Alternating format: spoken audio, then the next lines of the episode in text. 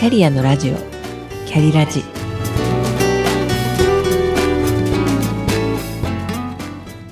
この番組は自分の中の多様性と可能性を最大限生かしてしなやかに100年生きたい。そんなあなたに向けてお送りするキックカウンセリング番組です。お疲れ様です。キャリアコンサルタントの香りです。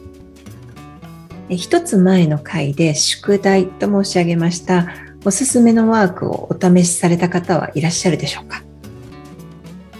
前回は自分の中の多様性に目を向けるワークをご紹介しました多様性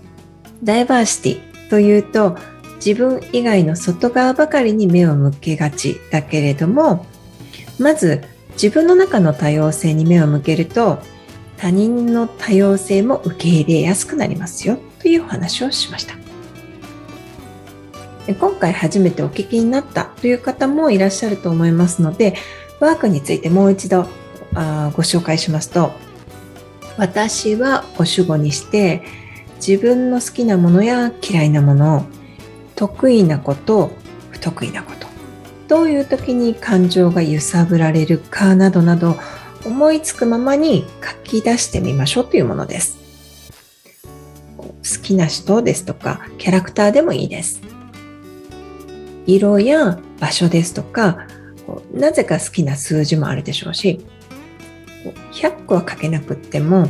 かなりの自分情報が表に出てきて、自分マニュアル、取説が出来上がったのではないでしょうか。誰が見るわけではないですので、えー、思いついたら書き足してみてください。よく私のところに来るクライアントさんがおっしゃるんです。自分の好きなことがわからない、えー、何が向いてるのかわからないと。もちろん、えー、カウンセリングでお話をお聞きすることで現れてくることはとても多いです。そのためにキャリアコンサルタントはおります。ただこのワークは、あの、あんな自分、こんな自分、10人十色どころか、1人10色、えいろんな顔を持つ自分に気づいていただける自己理解の初めの一歩としてご紹介しました。えー、さて、本日のテーマは、普通って何ですか？です。これは私子供の頃から疑問に思ってました。普通って何？って。多分こう言われて育ったんでしょうね。普通何々しないでしょうとか、普通こう考えるよねとか。私自身は個性や特徴を消す確一的な教育や考えにクッションだらけで生きてきたので、普通という呪縛にとらわれているクライアントさんの話を聞くと、がぜキャリコン魂がうずくわけです。集団の中では目立たないように普通でいたいという人も確かにいます。ほんの少し目立ってしまうと変わってるよねとこうもぐらたたきに合うみたいな恐怖を感じてしまう人もいらっしゃいます。一方で普通には生きたくないという人もいます。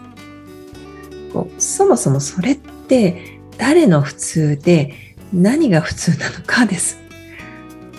誰かの普通に自分を押し込めていないでしょうか前職は多い時で20カ国ほどの国籍が異なる人たちと働いていましたから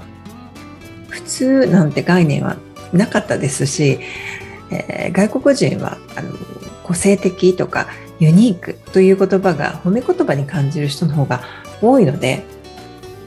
普通にとらわれるのは日本人特有のような気がします。普通を辞書で聞いてみますと、特に変わっていないこと、ごくありふれたものであること、それが当たり前であること、通常、一般。面白いのが、えー、どこにでも普通に生えている草のようにありふれている珍しくないという意。ごく普通の子、普通科のように特に変わりがない平均的一般的な意に使われるとあります。面白いですよね。お気づきでしょうか？前回と今回ご紹介しましたワークで書いたことって自分にとっての普通じゃないでしょうか？あなたにとっての普通です